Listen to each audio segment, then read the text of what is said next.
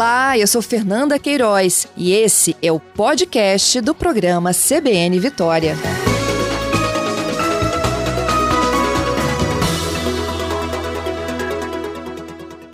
Vamos conversar com o Teco Medina? Bom dia, Teco.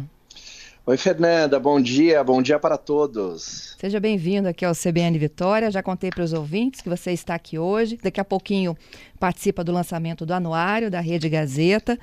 E vamos aproveitar então para falar dos nossos desafios para o próximo ano, Teco. Vou começando pela economia, né? Economia que deve ter um crescimento tímido, pelo menos essa era aquela expectativa do boletim do boletim Focus divulgado no iníciozinho desse mês de dezembro. Pois é, a gente no cenário geral de economia, a gente vai ter um ano mais fraco, a gente vai ter um grande desafio no mundo, Fernanda, porque provavelmente a gente vai ter uma recessão em alguns países provavelmente nos Estados Unidos, certamente na Europa, ainda decorrência da guerra e do aumento da taxa de juros dos bancos centrais no mundo inteiro. Então, independentemente de quem fosse o presidente eleito aqui no Brasil, seria será um ano de crescimento mais fraco. Agora cabe ao presidente que já foi eleito fazer de alguma maneira alguma coisa para que se acelere, para que se melhore esse cenário principalmente ali no segundo semestre de 2023, né? E aí dali para frente. Então, mas a gente também vem dessa alta de juros, isso em tese a gente estaria nesse mesmo pacote de recessão, não, Teco? Sim, sim, mas a inflação aqui no Brasil, ela, ela veio antes, né? Os juros aqui no Brasil subiram antes. É, e a gente vai, a gente conseguiria reduzir os juros já o ano que vem. Provavelmente o Brasil Provavelmente não, certamente o Brasil vai, vai ter queda de juros ano que vem. A discussão é mais quando e quanto. Mas isso vai acontecer. A gente está um pouco na frente do, do, do, ciclo econômico do resto do mundo e a gente acabou, essa guerra acabou pegando mais em cheio ali a Europa, né, por, por razões óbvias, porque a guerra é ali, uhum. e, a, e, a, nossa inflação acabou, o nosso problema acabou sendo no final, no segundo semestre de 2021 que foi um momento onde a gente cresceu muito, muito pressionado pela inflação e onde os juros fizeram um maior efeito. Agora a gente ainda tem um rescaldozinho aí dessa taxa de juros, né, porque a gente subiu, esse ano a gente subiu os juros, mas provavelmente o pior aqui, é, em termos de inflação, ficou para trás e de crescimento é o que a gente vai ver agora. A gente está vendo uma desaceleração provavelmente no último trimestre desse ano vai ser um, um, trimestre mais fraco do que os anteriores, e no primeiro do ano que vem mais fraco do que os anteriores. E aí a gente começa a ver o que, que o mundo e o que, que o novo governo nos oferece. Uhum. O, o, aumento da taxa de juros geralmente é o remédio né, que os bancos encontram para conter a inflação. No caso aqui, o nosso Banco Central. Sim, sim. Normalmente é assim que se faz, né? A gente espera normalmente que os governos ajudem o, Banco Central, mas normalmente não acontece. Não acontece em lugar nenhum, não acontece no Brasil. Os governos gastam, né? A gente brinca, os governos aceleram e o Banco Central pisa no freio. É, e aí a gente fica meio que engasgando ali, tentando controlar a economia sem, tentando controlar a inflação sem gerar um problema econômico, né? Mas seria mais fácil se todo mundo remasse para o mesmo lado. Mas aí é difícil, Fernanda, porque aí os interesses são diferentes, né? Uhum. Ô, Teco, mas é governo novo, né? A gente está aí é, é, com um orçamento bastante apertado, tentando uhum. manter pelo menos os benefícios que geram dados à população brasileira. Como é que você acha que dá para mudar essa história, pelo menos a partir do segundo semestre? No que, que ele tem que mexer?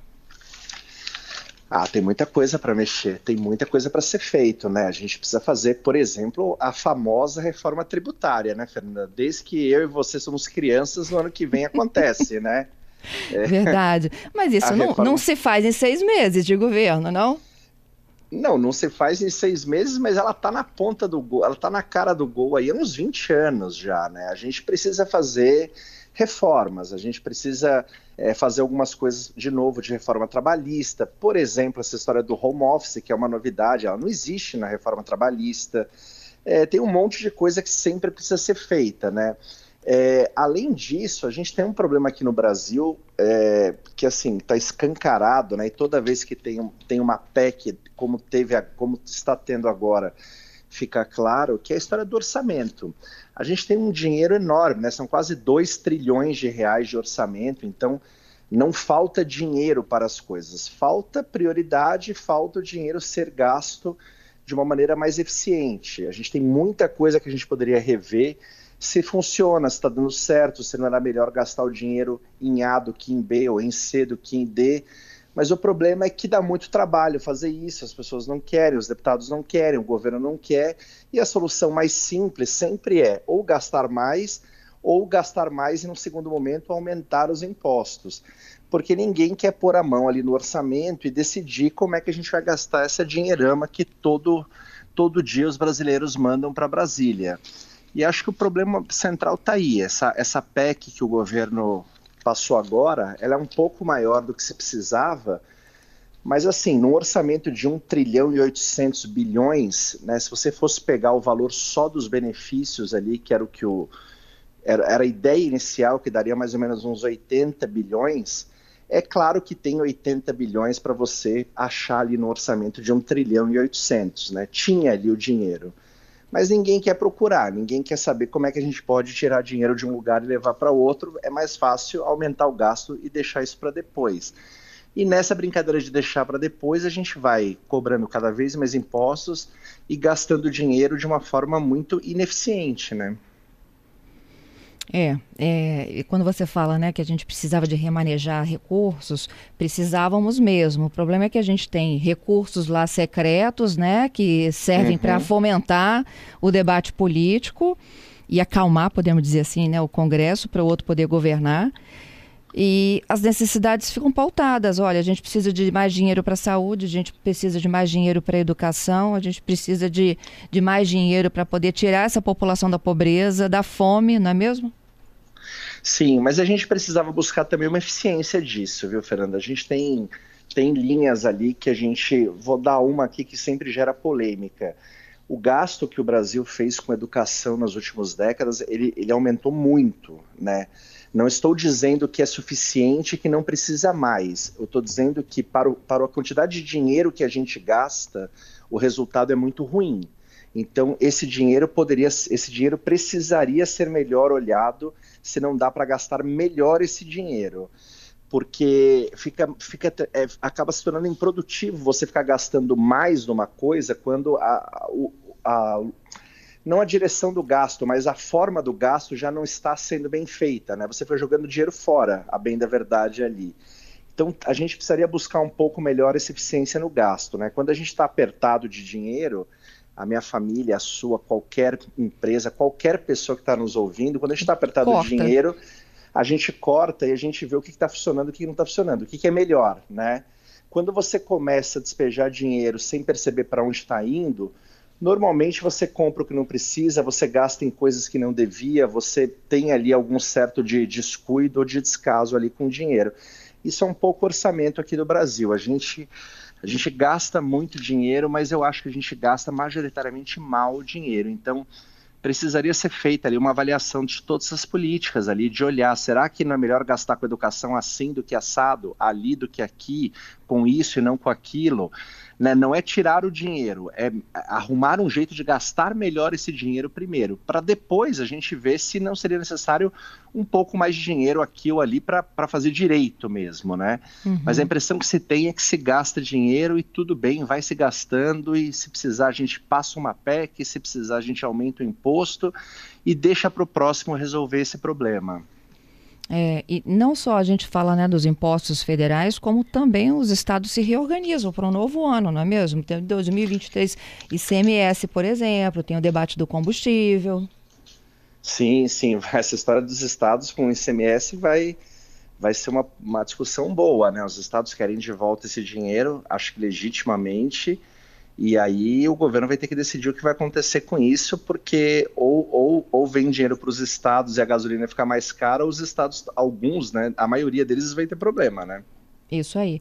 Teco, para quem está nos ouvindo aqui, a economia doméstica, né? Como é que a gente já começa a se planejar então para 2023? A gente já está prevendo um ano com crescimento menor, com importantes desafios para o governo federal. A gente vai estar tá de cara com vizinhos importantes, tendo é, entrando nesse processo de recessão mais severo, né? Em virtude da, da, da própria guerra da Rússia contra a Ucrânia.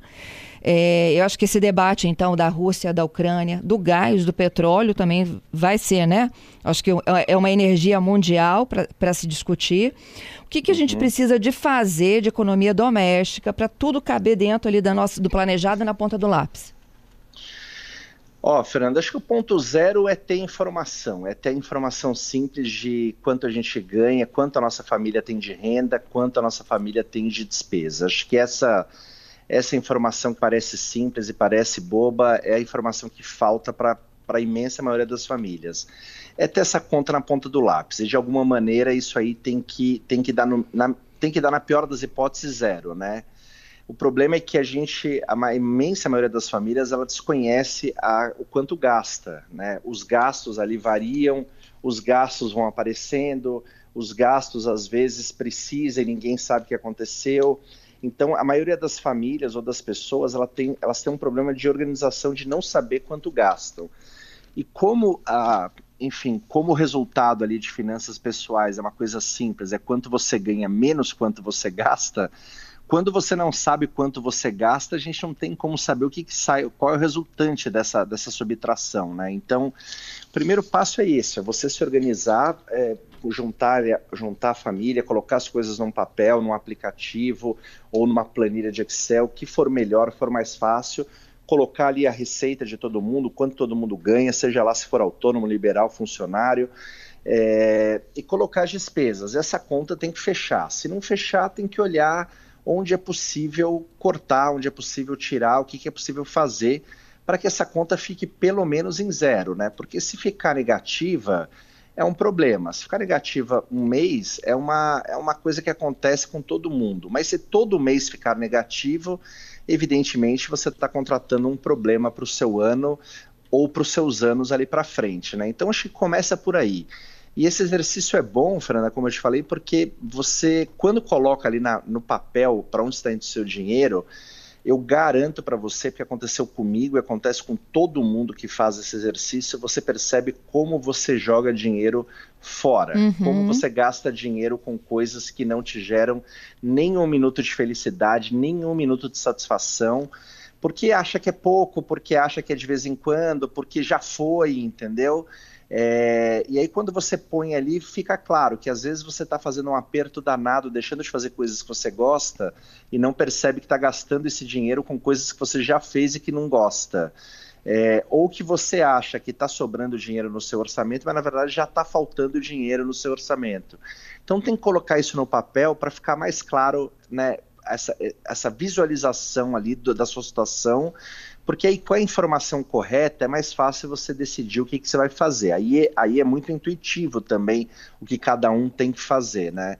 Só que o problema é sempre um passo anterior. Se você perguntar para as pessoas, você sabe quanto você gasta no mês? As pessoas normalmente respondem, eu tenho uma ideia, aproximadamente tanto dificilmente alguém fala, eu gasto tanto, né? Quando eu gasto o que eu ganho, eu gasto mais do que eu recebo. É essa ideia meio, né, que a gente tem? É, é isso. As pessoas têm uma. Para quem é funcionário, a gente sabe quanto a gente ganha, que a gente recebe uma vez por mês ou duas vezes por mês, né? Quem é autônomo, liberal ou, ou, ou MEI, assim, nem isso sabe, né? Porque aí é, é, é, varia mesmo. Mas quanto gasta, é muito difícil você encontrar duas pessoas que saibam, falam, eu gastei tanto mês passado. Então o problema começa normalmente aí, com essa falta de informação, e essa falta de informação leva a pessoa não conseguir tomar as melhores decisões ou resolver essa situação de uma maneira mais inteligente. É. O, o Teco, do lançamento daqui a pouquinho, né, às 11 do anuário, não só vocês vão uhum. falar de quem faz a diferença aqui no Estado, o perfil da economia nesse cenário aqui dos nossos 78 municípios, como a pauta ESG, está muito presente, não é mesmo? Na, nesse debate aí do quem faz a diferença e que tem grande chance de sair na frente.